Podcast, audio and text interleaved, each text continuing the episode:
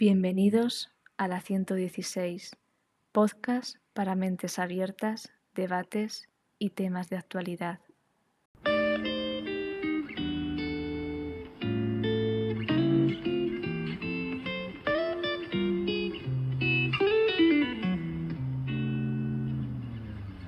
En la prostitución, el cuerpo no se vende, se emplea.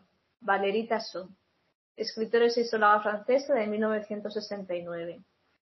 Según la RAE, la prostitución es, en su primera acepción, acción y efecto de prostituir. La segunda acepción, actividad de quien mantiene relaciones sexuales con otras personas a cambio de dinero. Dicho esto, iniciamos el nuevo podcast, nuevo debate. Eh, ahora la actualidad está muy candente con este tema. ¿Qué os parece todo lo que está pasando últimamente y todo lo que lleva pasando en el mundo que dicen que es el, oficio más antiguo este? A ver, ahora lo que sí que se están tirando por temas abolicionistas de la prostitución. Así es. Lo que pasa que hay mucho debate en el tema del abolicionismo porque hay muchos criterios que se tienen que tener en cuenta hacia el tema. No, no se tienen en cuenta realmente. O al menos lo que he leído y visto yo no se tienen nada en cuenta. O sea, hay muchos vacíos éticos, culturales, sociales, económicos que no se tienen en cuenta. Hay muchos vacíos en general de mucho de muchos tipos. En general, sí, con las cosas. Pero en este tema en concreto me parece que se tiene como demasiados vacíos y como que se tienen confundidos términos. En plan, porque no es lo mismo prostitución que mafias sexuales o proxenetismo. En plan, creo que también hay que diferenciar. Exactamente, hay que diferenciar la, explotación sexual, lo que vendría siendo la explotación, la trata de blancas, la, esclavitud sexual de en otros contextos. Es muy importante el contexto aquí. Claro, luego hay otra ventana entre medias, entre el abolicionismo y como full prostitución, que es la legalización, no, la despenalización, perdón. O sea, tendríamos como la legalización en un extremo, el abolicionismo en otro, y luego está la despenalización en medio, que es que no se penalicen las acciones de prostitución, pero a su vez no están como legales. O sea, es como un vacío legal, por así decirlo. Pero aquí no se penaliza al prostituta al que, la, al que las compra o al que las vende? Me imagino, no, a ver, a ver, el, el término comprar-vender, o sea, tira muy a mafia. Entre el, la, o sea, la persona que ejerce la prostitución y el que recibe la prostitución, o sea, el cliente, por así decirlo, em, no sé, o sea, me imagino que también habrán como subteorías de la despenalización. La verdad es que no tengo como muy claro, pero lo que leí yo es que ninguno de los dos. O sea, quiero decir, como que la prostitución en sí, el acto de prostituirse y de consumir prostitución, no estaría penalizado, pero tampoco legalizado. Es como un entremedia. ¿Y el sí, pero esa era la situación hasta ahora. Había un vacío legal ahí en la que no es un delito, no es perseguido, pero tampoco está regulado. No, Porque, por ejemplo, las prostitutas... No, no, había un vacío legal. Había un vacío legal. porque las porque si fuese, pero si fuese legal, las prostitutas tendrían derecho a su seguridad social, a sus revisiones de salud, y no, era así. Es legal, es legal, pero no es considerado un trabajo. O sea, era ilegal, por eso no es considerado un trabajo. Creo que no era exactamente ilegal la palabra, ¿eh? Ahora sí lo es. Sí, sí. O sí lo van a hacer, pero creo que antes exactamente no. Lo que no era ilegal, creo, que es a donde vas tú, era el tío que consumía la prostitución. Ahí creo que había como más vacíos legales que ahora, con la nueva ley. Ahora se está, ahora se está focalizando justamente en eso. Sí, es ilegal. ¿El qué? Ha sido ilegal. Que una persona se prostituya siempre ha sido ilegal. y su proxeneta es ilegal siempre, ha sido siempre ilegal. Lo que está ahora es como cambiando el tema de ahora sí no vamos a llamarlo ilegal, vamos a llamarlo penalizable. Ahora se está focalizando en el consumidor. Claro. Sí, un poco. Cosa que me parece bien hasta cierto punto. Hombre, si no hubiera consumidores, no hay prostitución. Ya, ya. Es que, a ver. Porque no deja de ser el... demanda de producto. La cuestión es que eso es una, una utopía. Es una utopía. El abolicionismo.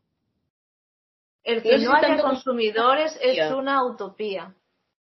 Sí, sí, llega es que el, concepto, el, concepto de utopía, el concepto de utopía me chirría un poco, pero en plan, no sé si tanto como una utopía, lo que sí que me parece muy difícil de conseguir que el 100% de la población haga una cosa, en este caso que no consuma prostitución. Exacto. Pero este es el punto que, que, que, o sea, que vamos a tratar como después. No sé hasta qué punto que el 100% de la población no consuma prostitución es necesario. Quiero decir, si tú eres capaz de regularlo bien, tú tienes, o sea, le das una estabilidad económica a las mujeres, evidentemente estás muy a full en contra contra el proxenetismo, contra las MAF, contra Peña que trae a personas de otros países para prostituirlas aquí todo el rollo. Si una mujer voluntariamente. Claro, la diferencia es voluntario y no voluntario. Es la, la es un tema muy jodido, que es si el dinero te manipula tu capacidad de decisión. Eso también. Si tú aceptas. Sí, pero espera, que aquí va un problema más heavy. Si tú aceptas que en la prostitución el dinero es eh, manipulativo para tomar decisiones, al final un trabajo. Lo es, se podría aplicar también. Claro, porque en un trabajo tú también tienes muchas. Si me estás eh, diciendo que la clave para dejarte esclavizar es el dinero, entonces no solo se podría aplicar a este tema, se podría aplicar a cualquier trabajo.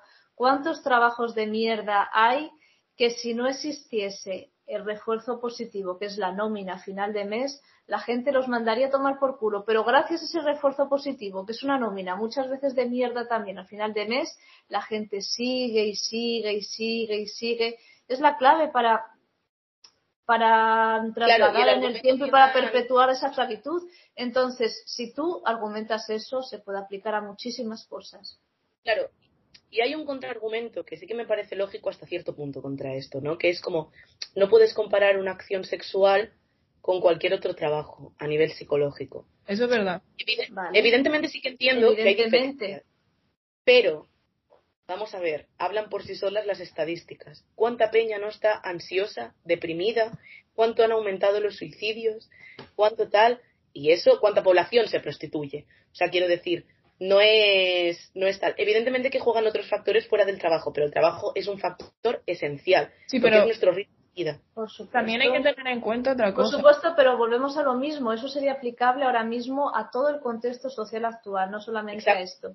Esto tendríamos que buscar algún punto más característico que tenga, porque estás definiendo ahora una situación sociolaboral que se extiende a muchos ámbitos para eso. Sí, pero también hay que tener en cuenta otra cosa. O sea, las también es verdad que hay un gap muy importante entre prostitución de hombres y prostitución de, mujeres. Porque también eso. está más aceptado socialmente que una mujer pueda llegar al punto antes de tener que vender su cuerpo antes de realizar cualquier otro trabajo para conseguir dinero a cambio. Y al revés, no. Aquí hay muchos puntos que tocar del por qué se da esto o por qué creo que se da esto. Punto número uno. Perdona, Lidia, simplemente un pequeño inciso. Es que si, eh, lo que tú has hablado, Carla, eh, responde también, o es la misma cuestión que plantea la pregunta de por qué una modelo femenina cobra más que un modelo masculino. ¿Por qué se aprecia más la imagen de la mujer que la imagen del hombre? Sí, sí, pero parte de eso. Evidentemente no es lo mismo, pero parte de eso. ¿Por qué se demanda más la imagen de la mujer que la imagen del hombre. se sexualiza más a las mujeres, que ese es un punto. punto número por eso es uno de los puntos. Pero punto número dos, y ese es un punto importante a tener en cuenta. Y aquí me van a odiar todo el género masculino, lo siento mucho, ¿vale? Pero en base a mi experiencia y la experiencia que veo, los tíos son mucho más bocas que las tías. Los tíos tardan más de acostarse con prostitutas que tías que se acuestan con prostitutos. Mucho más. Con lo cual, la prostitución hacia mujeres está mucho mejor vista, todo y aunque el tema ahora del abolicionismo super full, que el tema de que una tía vaya a por un tío y lo pague para tener relaciones sexuales. Está mucho mejor visto. Hombre, es que siempre que te ponen la prostitución de mujer, o sea, de hombres, y te ponen a una mujer como que consume, que es cliente de prostitución, o sea, siempre es una mujer vieja, gorda, eh, cualquier defecto que le pueda buscar a una mujer que no sea el canon de belleza y por eso tiene que recurrir a la prostitución. En cambio, los hombres es cualquiera, desde el más pequeño hasta el más grande, al más feo, al más gordo, al más viejo, todos consumen prostitución. Porque está menos estigmatizado también y más justificado a nivel social. Por eso digo, lo ¿a qué punto es, es nos ha influenciado número es muy fácil manipular Sí, y luego, punto número tres, es muy fácil manipular a un hombre con el sexo. Es mucho más difícil manipular a una mujer.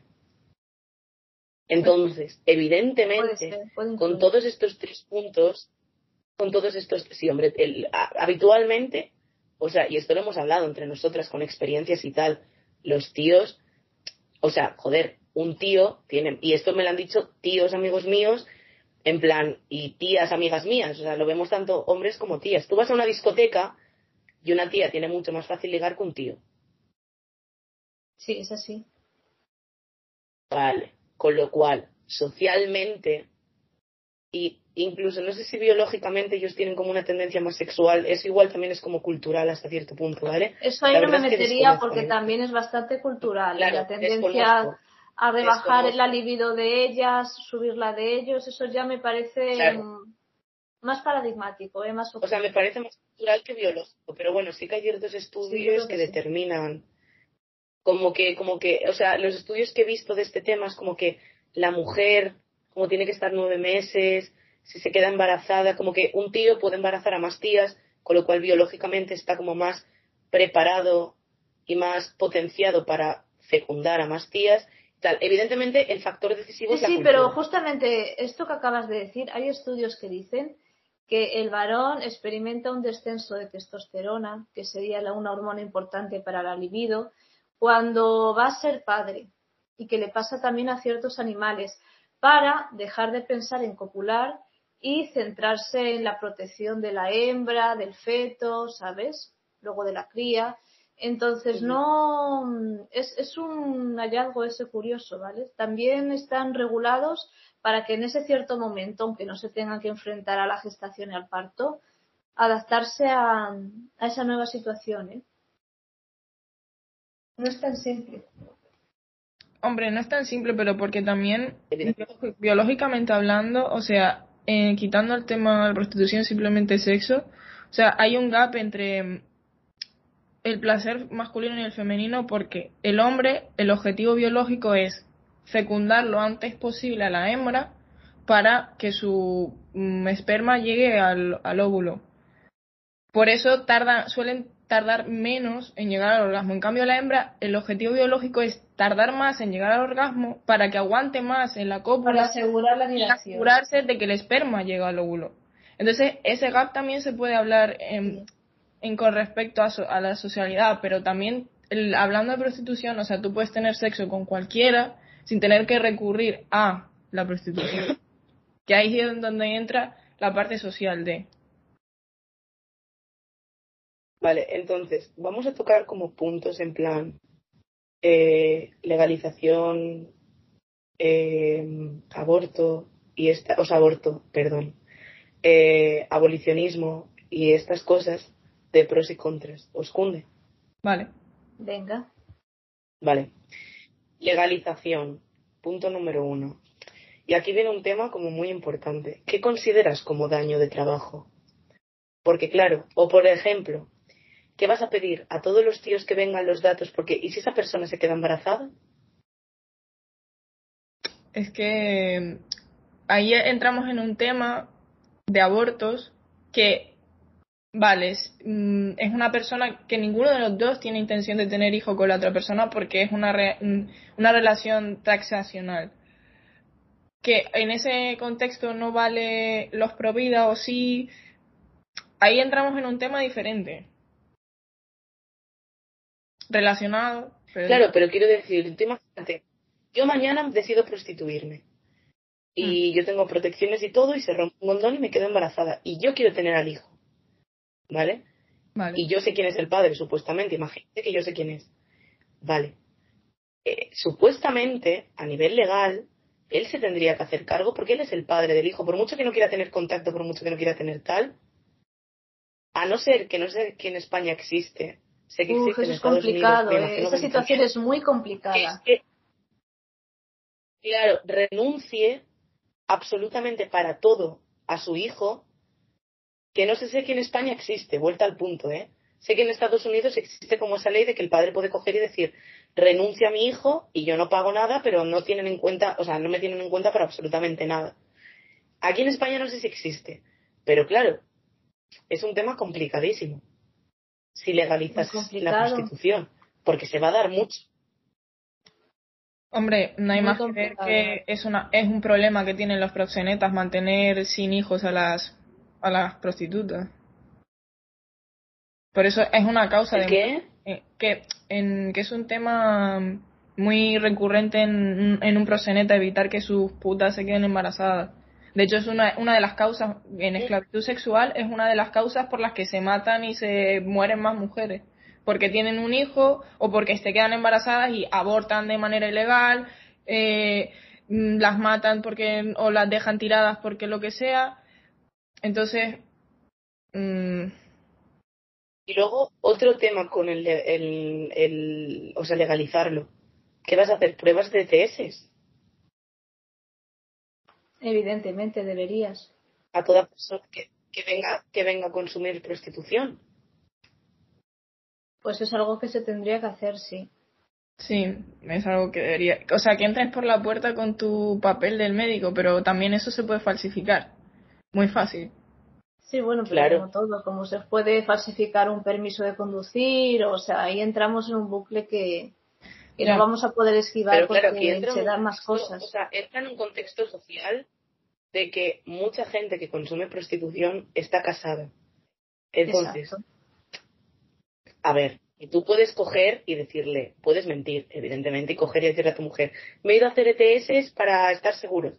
Pero si tú llevas 10 años casada con esa persona y en 10 años no has hecho una puñetera prueba de ETS, porque se supone que no mantenemos relaciones sexuales ninguno de los dos fuera, hablando de una pareja eh, monógama. Y diez años después, coge y se empieza a hacer pruebas de TS, yo sospecho. Sí, pero las pruebas se Evidentemente, esos son daños colaterales que produciría esta nueva normativa, sí. Se van a ver situaciones curiosas, claro. Pero también otra cosa que entra dentro de la legalidad, o sea, eh, hablando de sexo tal cual, lo que todo lo más normal que se puede imaginar, eso es como lo que entra en el contrato, ¿no? De una prostitución legal. Pero hasta qué punto eh, puedes dejarte hacer. O sea, no sé me refiero, no sé si me estoy explicando. O sea, hay cosas que hay determinadas prostitutas que no quieren hacer. O muchas veces se ven obligadas o presionadas a hacerlo y ellas no quieren. Entonces, ¿hasta qué punto te puedes negar? con respecto al cliente? ¿Y hasta qué punto es penalizable si se pasa? como cualquier otro Sí, pero por ejemplo, imagínate. A ver, penalizable no es nada. O sea, en mi caso, si yo fuera la que tuviera que regular la prostitución, para mí lo penalizable es todo lo que no esté consensuado. En plan, tú ofreces unos servicios. En plan, tú ofreces, pues yo qué sé, eh, esto, esto y esto. Y pues esto es lo que hay. En plan, o tú puedes coger y puedes hacer un contrato, o tú puedes, o sea, se pueden hacer como diferentes formas. Lo que me parece como el límite es todo lo que no sea consensuado por ambas partes. Evidentemente. pero lo que me refiero, obviamente, pero lo que me refiero es que si se pasa ese límite, ¿cuál es la penalización? Y depende de qué límite. No sé si me estoy. Porque imagínate que hay gente que le gusta la agresión. Sería obligación es que. O sea, si tú pasas el límite, es una agresión sexual. Claro, lo cual es entraría, entraría ya un, ámbito del derecho penal, claro. Pero, ¿tú crees que realmente se consideraría agresión sexual? Porque estamos hablando, por lo menos en España, de un país en el que la agresión sexual, incluso siendo agresión sexual, no se considera agresión sexual. Y ahora estamos hablando de prostitución, de que fuera legal un acto sexual. O sea, uff, no sé yo si se consideraría así, ¿eh? Evidentemente, habría mucho tabú social, pero a nivel legal sería lo que sería. ¿Sabes? Quiero decir que evidentemente en el tema legal, desgraciadamente, influye mucho el factor social. Sí, ya claro, pero es que a nivel legal esto no está contemplado todavía, porque nunca se ha intentado legalizar hasta ahora. El, el tema de pero, pero lo lógico para mí sería eso. No, yo también, o sea, lo veo lógico igual que tú, pero no sé hasta qué punto sería realista. No, no solo realista, sino no posible de llevar a cabo también. O sea, a eso me refiero. Pero es que realista. Y además, hay otra todo es la educación al final. O sea, imagínate que tú tienes un acuerdo consensuado y una y la parte de la clientela se pasa de ese acuerdo consexual, con, eh, consensuado. También tienes que tener en cuenta otra cosa. ¿Cómo demuestras que se ha pasado de... Si, si no tienes pruebas... Eso sí que lo estaba pensando. Eso es una quimera. Eso es una quimera igual que igual que pasa hoy en día con el hecho de las violaciones y de tal. ¿Cómo demuestras? ¿Cómo demuestras? Volvemos a lo mismo. A no ser que metas cámaras. Pero tú crees que realmente la gente se estaría dispuesta primero a hacerse no. pruebas de TS, a, a firmar un contrato ah, de consenso y a que el, ese relación laboral sea grabada, todo para que la persona que está ejerciendo su trabajo esté bajo el amparo legal. Pues evidentemente eso va a tirar a muchos para atrás. Entonces, eh, de lo que estábamos hablando, eh, ¿cómo demostrar, suponiendo que hay un contrato de por medio, cómo demostrar que ese contrato se ha excedido, no se ha cumplido? Que todas las condiciones que implican la legalización evidentemente van a tirar a mucha gente para atrás. Hombre, teniendo en cuenta que tienes claro, pero... si yo aquí te mato por cuatro duros eh, sin tener que hacer nada de esto, la gente siempre tira a lo ilegal y a lo fácil. Claro, pero en plan la cuestión es que ya, ya, a mí me has dado un argumento que, porque claro, pero bueno, es un poco como el tabaco al final, quiero decir salvando mucho las distancias, pero por el tema este del tema legal y tal, vamos a, a meter el tema de los impuestos, ¿no? Porque claro, esa es otra. La prostitución será más cara. Hombre, claro. Porque tiene que cobrar un sueldo mínimo, tiene que pagar unos impuestos, Exacto. con lo cual también es más caro, ¿vale? Pero punto número uno. Igual que con el tabaco que está regulado o el alcohol, no hay tanta compra-venta de tabaco y alcohol ilegal. Sí, pero porque y saldría cuenta. Sí, pero tienes más fácil conseguir ir al estanco y pagar un euro por un paquete de tabaco que irte a buscar un tabaco ilegal, que buscarte una persona que te lo venda. Por muy barato que te salga, te cuesta más que conseguirlo legalmente. en esta claro, pues yo sería al revés. Un poco sería lo más fácil o ilegal. Ya parece eso. A lo que me refiero. Pero el tema. Yo con esto. O sea, perdón. No, habla tú. En plan, que lo que decías tú, de que evidentemente hay personas condicionadas pues por tema económico tal, se puede dar en muchísimos otros ámbitos. Exacto. O sea, quiero decir que no es exclusivo de la prostitución. Y esto lo leí para un trabajo que hice de antropología del género eh, en la uni, que me teníamos que escoger un libro y cogí un libro escrito por una tía que se dedicaba a la prostitución, ¿no? Y una de las cosas que más me llamó la atención de ese libro, porque yo de esas era como full abolicionista, y no tenía en cuenta muchos matices que se tienen que tener en cuenta, ¿no? Y la pava lo que decía es que esto se da en muchísimos ámbitos. Explotaciones laborales, eh, explotaciones psicológicas por trabajo, explotaciones físicas por trabajo. Pero que la sociedad aún seguía teniendo un tabú brutal con el sexo y que cuando estos trabajos involucraban alguna expresión o alguna relación sexual, el tabú que hay enfrente del sexo también tergiversaba mucho el debate que había enfrente a todo eso, ¿no? Porque no se tiene el mismo debate porque una tía esté 12 horas limpiando una casa, porque las hay y muchísimas más. Y eso también tiene un desgaste físico brutal y emocional que te Exacto, y no solo eso, sino que al no haber ese mismo debate, se, eh, se visibiliza menos ese tipo de abusos e injusticias, que es al fin y al cabo lo que es, tienen eso en común.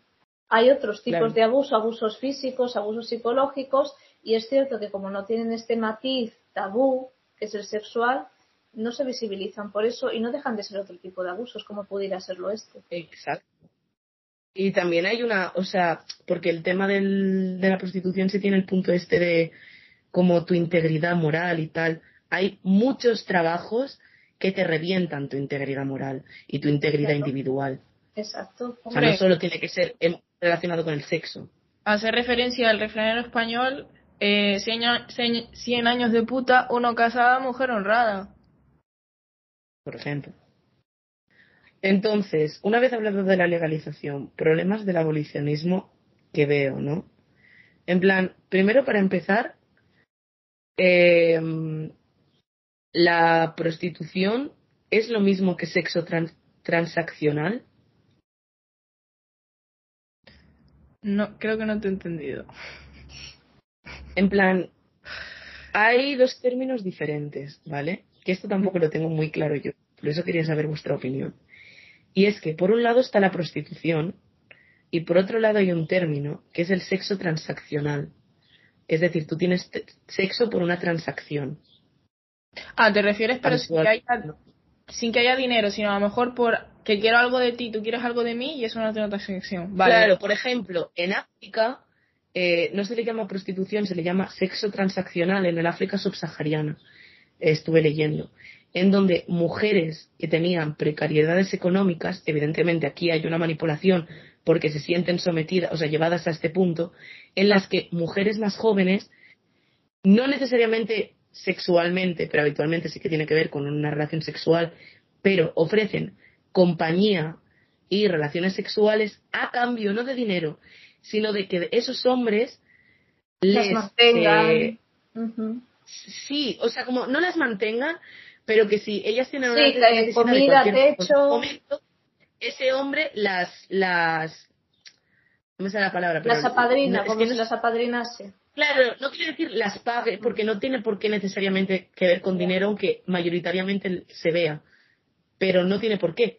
O sea, por ejemplo, pongamos un ejemplo, una mujer que tiene cinco hijos y no puede mantener a todos, y pues ese tío le cuida a un crío, pongamos por ejemplo, que es un ejemplo muy chorras, ¿vale? Pero que no tiene por qué ser económico, aunque mayoritariamente se dé, ¿sabes? Ya, pero también hay sexo transaccional, no hay que irse tampoco a ninguna otra comunidad. Por ejemplo, la tendencia que hay ahora de los sugar daddy y la sugar mami, eso es sexo transaccional. Aquí otro punto. ¿Qué consideras prostitución? Porque el OnlyFans... Muy interesante eso también. ¿Los sugar daddies? El OnlyFans, las webcamers. Y el porno hasta que hasta cierto punto. El otro día porque leí estás que hay haciendo una relación sexual con dinero. Exactamente. y el otro no se día condicionadas ellas. El otro día leí que hay uno hay un descenso en la oferta de prostitutas, de prostitutas más jóvenes, porque ahora las, las más jóvenes tienden a manejar internet, a manejar la webcam, a manejar OnlyFans y es un negocio bastante lucrativo como tal y se ahorran lo que viene siendo la relación sexual, el contacto físico, mucho más cómodo y les reporta igual o más de beneficios, ¿sabes? Entonces. Claro, es, es, eso. ¿Y las strippers? ¿Qué vas a meter a todas en el mismo saco? ¿A todo el mundo en el mismo saco? ¿O vas a diferenciarlo en función de hasta qué punto llegues y hasta qué punto no? Porque entonces, ¿qué considera relación sexual?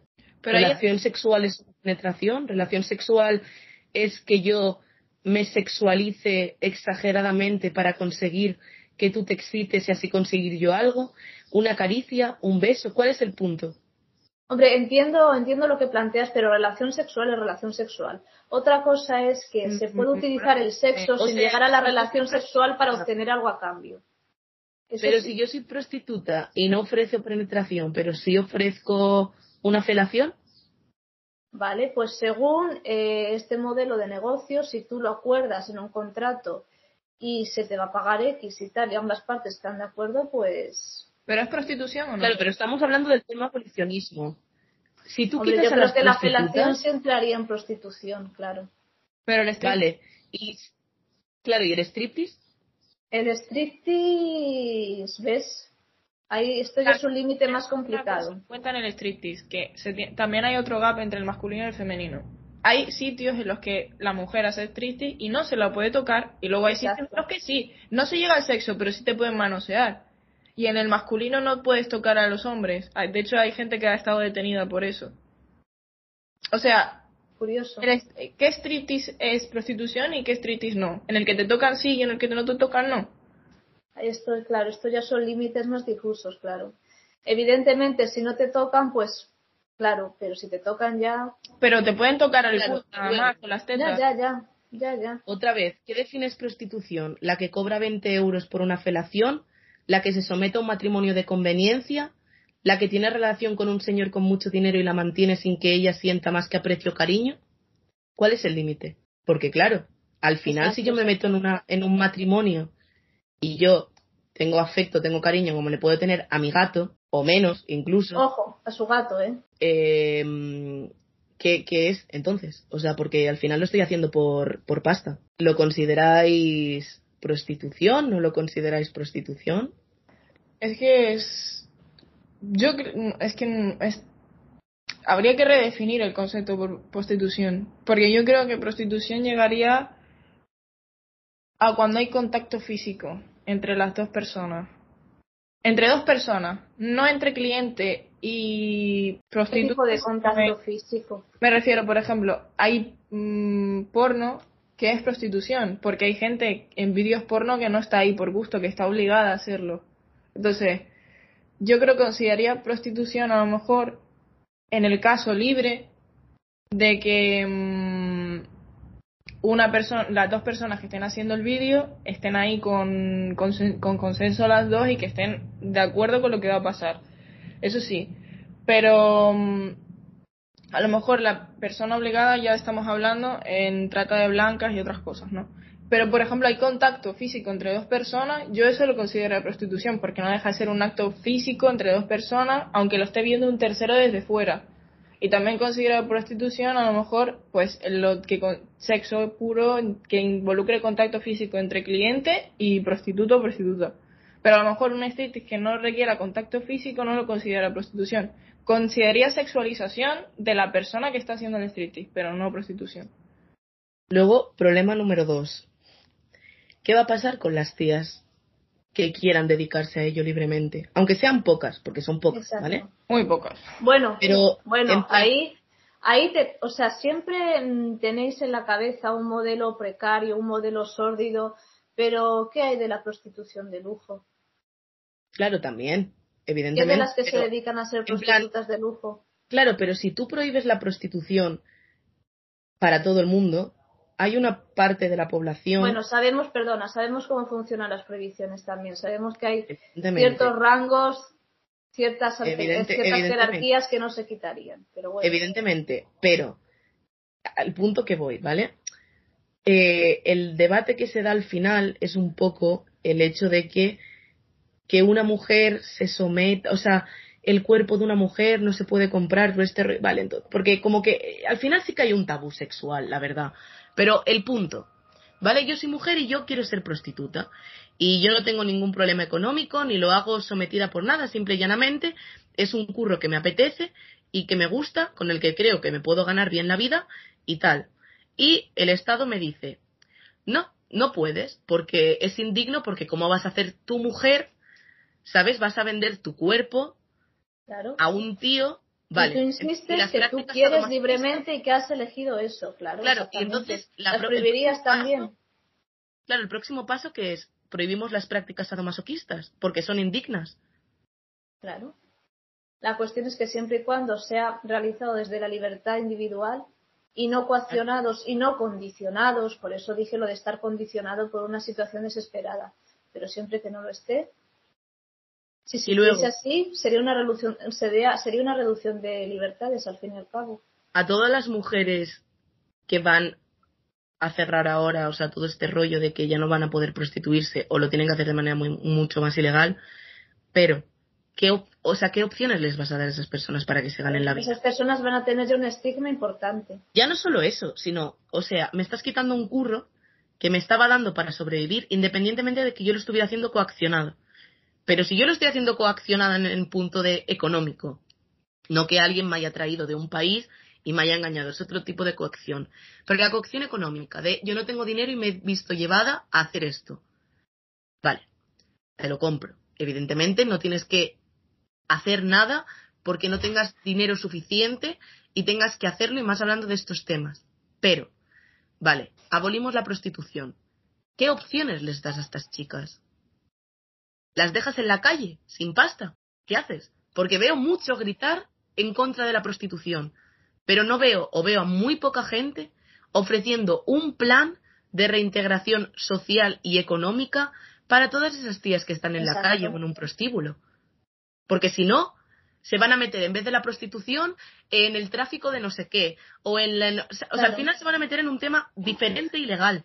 O el mismo pero más ilegal aún. O en la calle.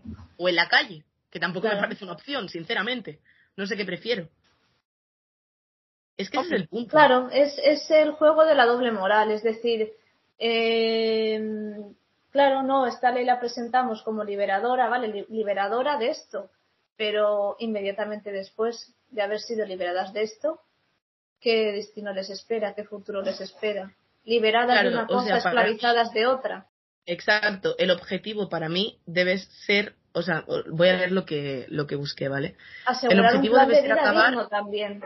Claro, debe ser acabar con la imposibilidad de decidir. Y eso pasa porque las mujeres sean independientes económicamente en todos los ámbitos. El sometimiento económico lleva a los el sometimiento económico a los hombres lleva a muchas a no romper las parejas y a soportar todo tipo de explotaciones. El objetivo en sí es luchar por la igualdad, pero sin falsas morales y con los pies en la tierra. Es decir, entendiendo que si tú realmente vas a quitar la prostitución, tienes que tener en cuenta muchísimos debates morales, sociales y económicos que vas a tener que solucionar. Lo que no puedes coger es decir, venga, va, lo prohíbo y no dar ningún otro tipo de solución para todas las consecuencias que va a dar esa decisión, porque las va a tener. Exacto. Es como aquel dicho que dice es peor el remedio que la enfermedad. Es que, claro, salimos de una pero nos metemos en otra. Ese es el punto. Como que se dan soluciones a medias. Se dan soluciones que no sean incómodas. Sí. De hecho. Pero también es una cosa, o sea, no se da solo en este tema en concreto. El gobierno en general, soluciones a medias siempre. En general. Pero, se dan soluciones a medias porque las soluciones que aportan son soluciones que en ellos o a ellos o a una pretensión de ellos les, les, interesa de alguna manera. Por eso son soluciones a medias. Entonces, la parte, si a ti la, la decisión que ellos han tomado a ti te beneficia por tu circunstancia, por tu perfil en cierta parte, pues bien, si te jode, pues te jode. Porque no son situaciones a medida del pueblo ni decisiones. Son vigilando lo que les conviene a ellos. Entonces, siempre pasa estas cosas beneficia hasta cierto punto o beneficia a unos, perjudica a otros. Ya, la, diferencia es que los que salen perjudicados en este momento son repudiados por la sociedad. Ya, ya en, en lo que estamos ahora. Entonces, ¿qué más da quitarles más cosas? O sea, da igual, no importan. Claro, es un poco eso. O sea, al final no se tiene en cuenta a la persona, sino se tiene en cuenta un acto incómodo, que evidentemente es negativo para ciertos ámbitos, o sea, para ciertas cosas, porque evidentemente no está bien que una tía se vea sometida a hacer absolutamente nada, tenga un contexto, una tía o un tío, es que me da igual, pero en este caso afecta más a mujeres. Pero bueno, y a trans, ojo, ojo, ¿eh? Que tienen un mercado el tema, aparte. El tema de los fetiches con la peña trans y cuánta peña trans también por exclusión social no se ha visto sometida a meterse en el tema de prostitución. Mucho, mucho, ¿eh? Es lo, es lo típico, cuando te ponen el ejemplo en cualquier, por ejemplo, en, en la televisión española o en, o en el cine español, y lo que te ves también en la calle, el, estereotipo de putas es un de color, latinas, negras, mm, la más canon posible, la más jovencita y un trans. Exacto. Es lo que hay. Es como el canon de lo que de los tipos que hay de, de putas. De mujeres o trans. O sea, en conclusión, lo que yo sacaría de esto es que, punto número uno, es un tema súper complejo que eso lo sabe todo el mundo. No es tan fácil como decir esto sí o esto no. Punto número dos, hay que ver, por, o sea, quiero decir, es lo que dices tú. ¿Quiénes son mayoritariamente las personas que se ven sometidas a excluir, o sea, a prostituirse? En plan, porque al final hay un tema de minorías, o sea, de discriminación social que les lleva también a ese punto, ya no solo el tema económico, que también. Punto número tres, si realmente quieres hacer un bien social, tienes que plantear soluciones económicas reales para toda la peña a la que vas a sacar de la calle. Y punto número cuatro, hay que dejar de tener también tanto tabú con el sexo y aplicarlo en muchos más ámbitos. En plan, evidentemente es un ámbito importantísimo que se tiene que tener en cuenta y que el sexo te da eh, a nivel como de prostitución problemas psicológicos eh, muy concretos, en cierta manera, ¿no? Y muy graves. Pero hay muchos otros trabajos y muchos otros ámbitos laborales que te los dan. Y físicos incluso y más. No se podría decir tanto porque no tienes estigma. Claro, y no veo a nadie gritando por esas personas. Entonces, como que al final eh, se dan soluciones, pero se dan soluciones muy en el aire y muy a medias.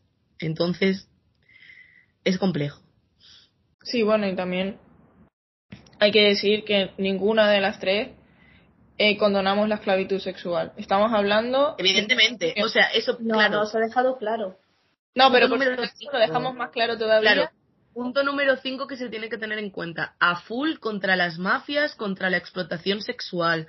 A full. O sea, ese es el punto número uno que se tendría que tener en cuenta. Diferenciar prostitución de mafias y tal y luego, una vez las mafias y los proxenetas y tal estuvieran fuera de este juego, el paso número dos sería la coacción económica. Sí, exacto. Pero el punto número uno es diferenciar lo que es prostitución de lo que son mafias y esclavitud sexual, que tampoco lo tenemos muy diferenciado y muy claro, también te digo, ¿eh? No, pero que no condonamos en ningún momento ninguna la esclavitud sexual y que eso debe ser ilegal completamente. Exactamente y penalizado y a full contra los proxenetas. Eso Nada, eh, una vez más, decir nuestras redes sociales. El Instagram es la 116 escrito en letras. ¿Y el Twitter, Carla? Somos la 116 con número. Y nada, dicho esto, a vuestra puñetera casa todos, chicos.